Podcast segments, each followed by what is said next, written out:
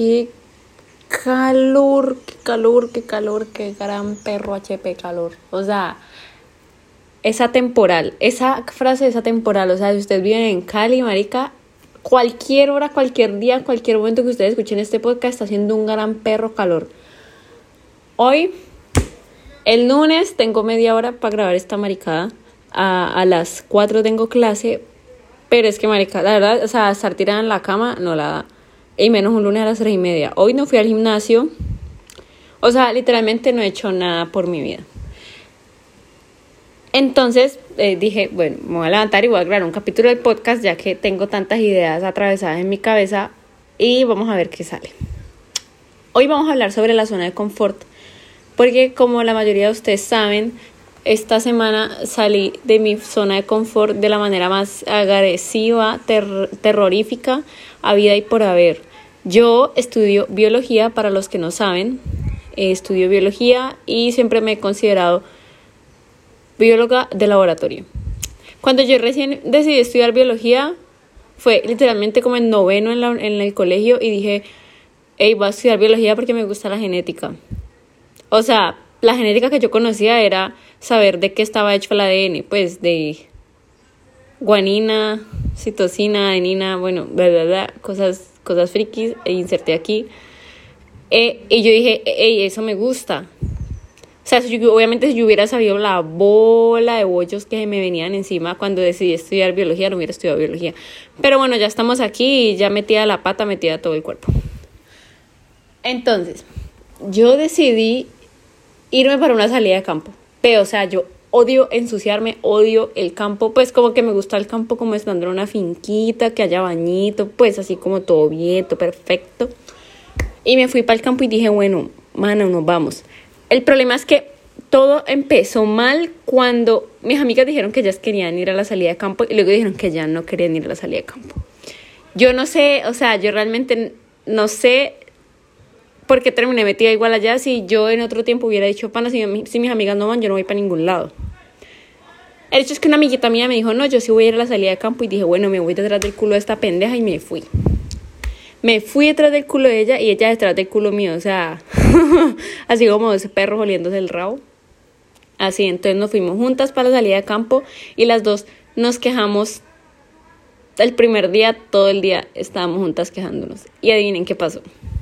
Pues a mi amiga le tocó irse de la salida de campo porque tuvo, no sé, una emergencia, algo así, y el universo me dijo, bueno, mamacita, ¿usted qué dijo? Pues que esto iba a ser fácil, no, mi amor, ahora me le llevó su amiga y dije, queda usted sola, y obviamente me quedé yo sola, o sea, sola, en campo, pues las demás personas con las que íbamos, pues yo eran conocidos míos, pero ninguno era realmente amigo mío, entonces pues yo no participaba de nada y yo no era parte de, de nada, ¿sí? O sea, ella y yo éramos ella y yo y ya.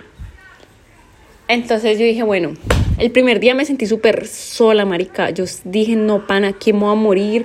¿Ustedes alguna vez han tenido ese sentimiento que entran a un lugar nuevo y sienten que no pertenecen y que definitivamente no saben qué están haciendo ahí?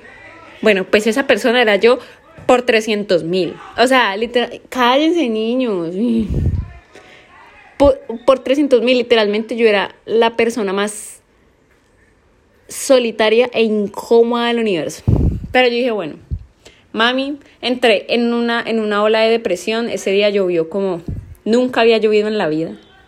Allá, entonces nos tocó, pues nos tocó como esperar a que dejara de llover porque si no, pues no se podían hacer las actividades y se morían los animalitos y se, si se quedaban atrapados en las redes.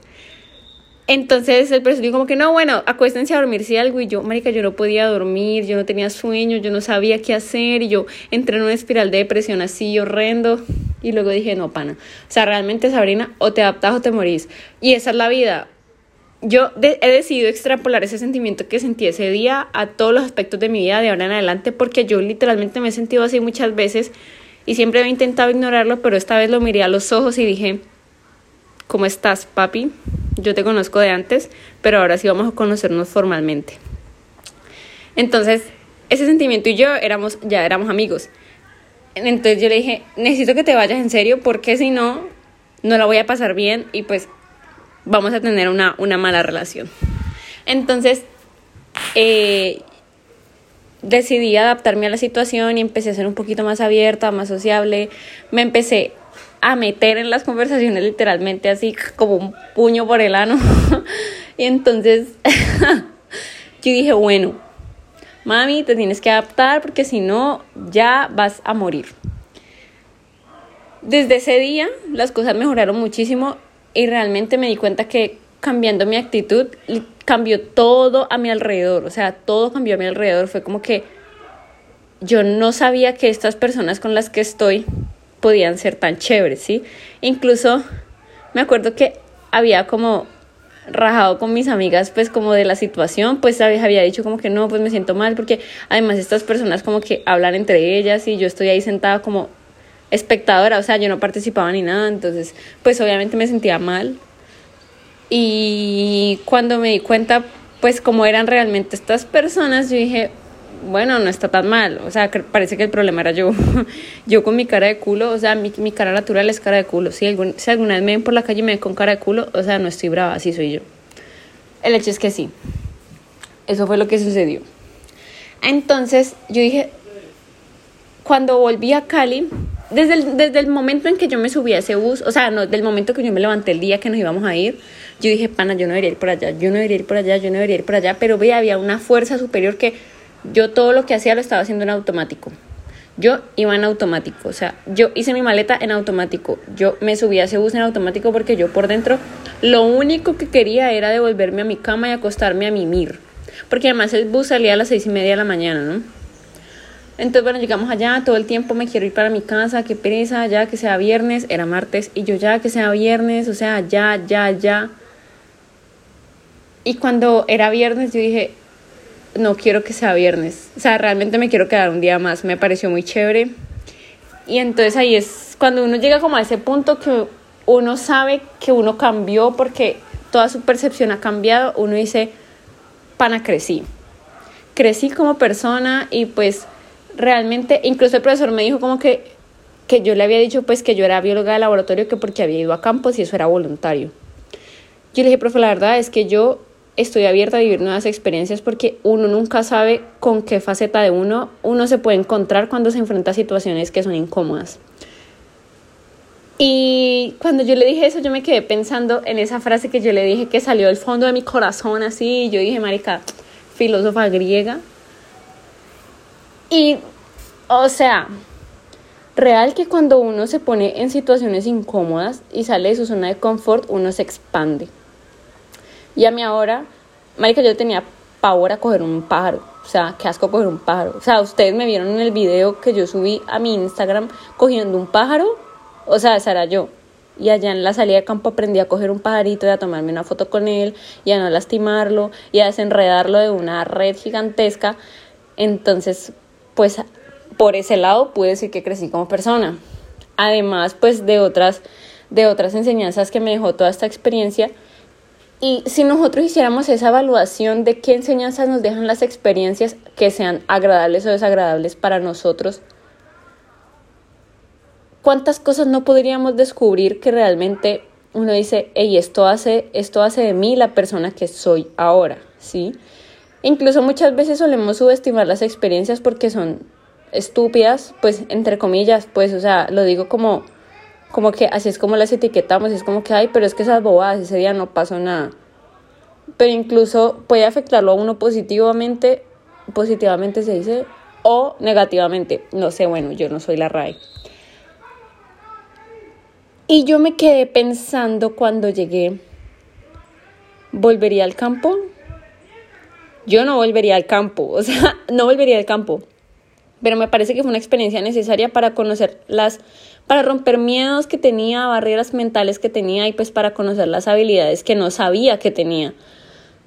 Entonces, pues la invitación en este capítulo es que, por ejemplo, aprendamos que saliendo de nuestra zona de confort, que es con lo que estamos siempre cómodos, con lo que, lo que ya conocemos, e incluso experimentando cosas que sabemos que de pronto imaginándolas como las como nos las imaginamos, o sea, pensando en las expectativas que tenemos de la, de la experiencia, viviendo esas experiencias, ¿cómo podemos mejorar? ¿sí? Entonces, vivir esas experiencias. Ve, o sea, me enredé horrendo, pero ustedes me entendieron.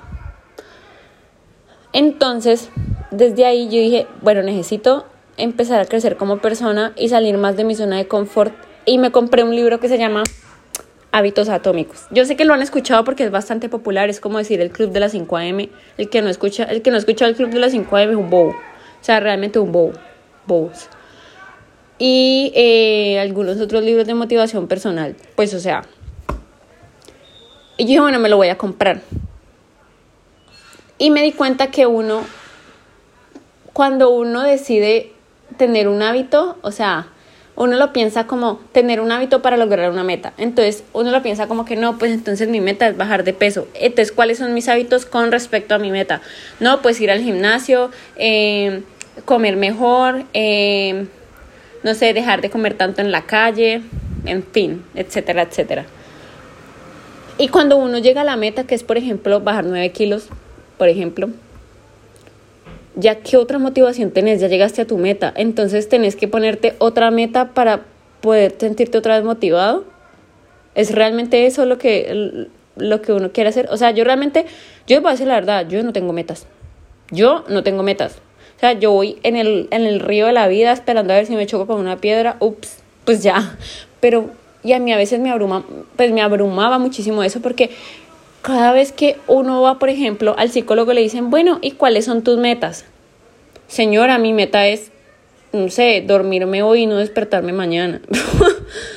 Pero real que cuando yo estaba leyendo este libro y decía que no nos enfocáramos en las metas, sino que nos enfocáramos en los sistemas y en la identidad, está muy ligado a eso que es la verdadera manifestación, que va más allá de lo que uno piensa eh, como de manera holística, sino que es algo más mm, humano, o sea, algo que uno no tiene que abrir las, las, las, las fronteras de su mente para poder comprenderlo, sino que sencillamente puede ser una persona común y corriente que no cree en Dios y de igual manera aprender a manifestar las cosas que quieres en tu vida, pero para eso, ¿qué tienes que hacer? Fingirlo hasta lograrlo. Pero entonces, vamos a darle, vamos a darle forma a esta idea. Si tú lo finges hasta lograrlo, ¿cómo lo haces? Entonces el, el, marica que escribió el libro este expone algo así como que, que cuando uno se pone una meta, o sea, que no está mal tener metas, no es que, no es que ahora todos vayan a tirar las metas a la mierda y van a vivir así como yo, no, o sea, no. sino que cuando uno se pone una meta, uno no debe pensar solamente en la meta, sino que debe pensar en la identidad. Entonces tenemos, hace de cuenta, una cebolla y la mitad es la identidad. La, la, la, la que le sigue es el, el, sistema, el proceso que tú sigues para lograr el resultado que es la última, la última capa de esta cebolla. Y entonces, cuando tú, por ejemplo, tienes una meta que es bajar de peso, ¿quién tienes que ser tú para tener hábitos que te lleven a bajar de peso? No, tengo que ser una persona atlética, tengo que ser una persona disciplinada. Ok, entonces ya sabes qué clase de persona tienes que ser. Ahora, siguiente paso.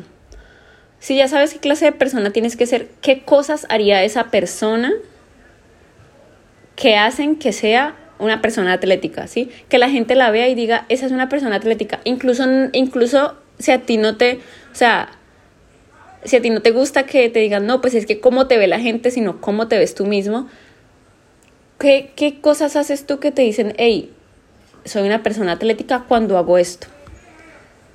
Entonces, dependiendo de la identidad que tú quieras tener, ser una persona estudiosa, ser una persona espiritual, ser una persona disciplinada, tú tienes que tener entonces un sistema para volverte eso que te lleva a tener resultados. Entonces, el problema es ese, que vemos siempre desde afuera resultados, perder peso, sistema, eh, ser más, ser más fitness y la identidad suele no, suele no cambiar y por eso es que a veces nos cuesta dejar los malos hábitos porque sencillamente las cosas que hacemos que no van acorde a lo que nosotros creemos que somos, sencillamente no van a funcionar. ¿sí? Entonces el hecho de que yo haya decidido ir a la salida de campo hace de mí una persona que aunque sabía, o sea, aunque creía que no iba a ser capaz, finalmente se demostró a sí misma que sí era capaz. Entonces, si me hago entender, creo que para terminar ya, porque tengo, tengo clase y es un capítulo relativamente corto, creo que uno lo que tiene que hacer es hacer cosas, o sea, tener hábitos pequeñitos que te demuestren a ti mismo que eres esa persona. Entonces, voy a salir a trotar media hora hoy. Eso, esa, esa pequeña acción, o bueno, no pequeña porque trotar media hora es un puto. Mm, una tortura. O sea, pero pues ustedes me entienden. No es lo mismo trotar media hora que trotar media hora y levantar pesas. Entonces, yo troto media hora, hago esa pequeña acción y eso me confirma a mí mismo, de manera consciente o inconsciente, que soy la persona en la que me quiero convertir. Y uno hace eso cada día pensando en la persona en la que se quiere convertir y mejora.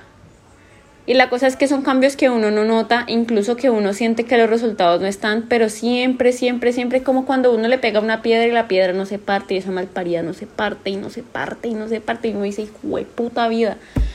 Llega un golpe que tú le pegas a la piedra y se parte, pero lo que partió la piedra no fue ese golpe, fueron todos los golpes anteriores que le, que le pegaste a la piedra, o sea, real.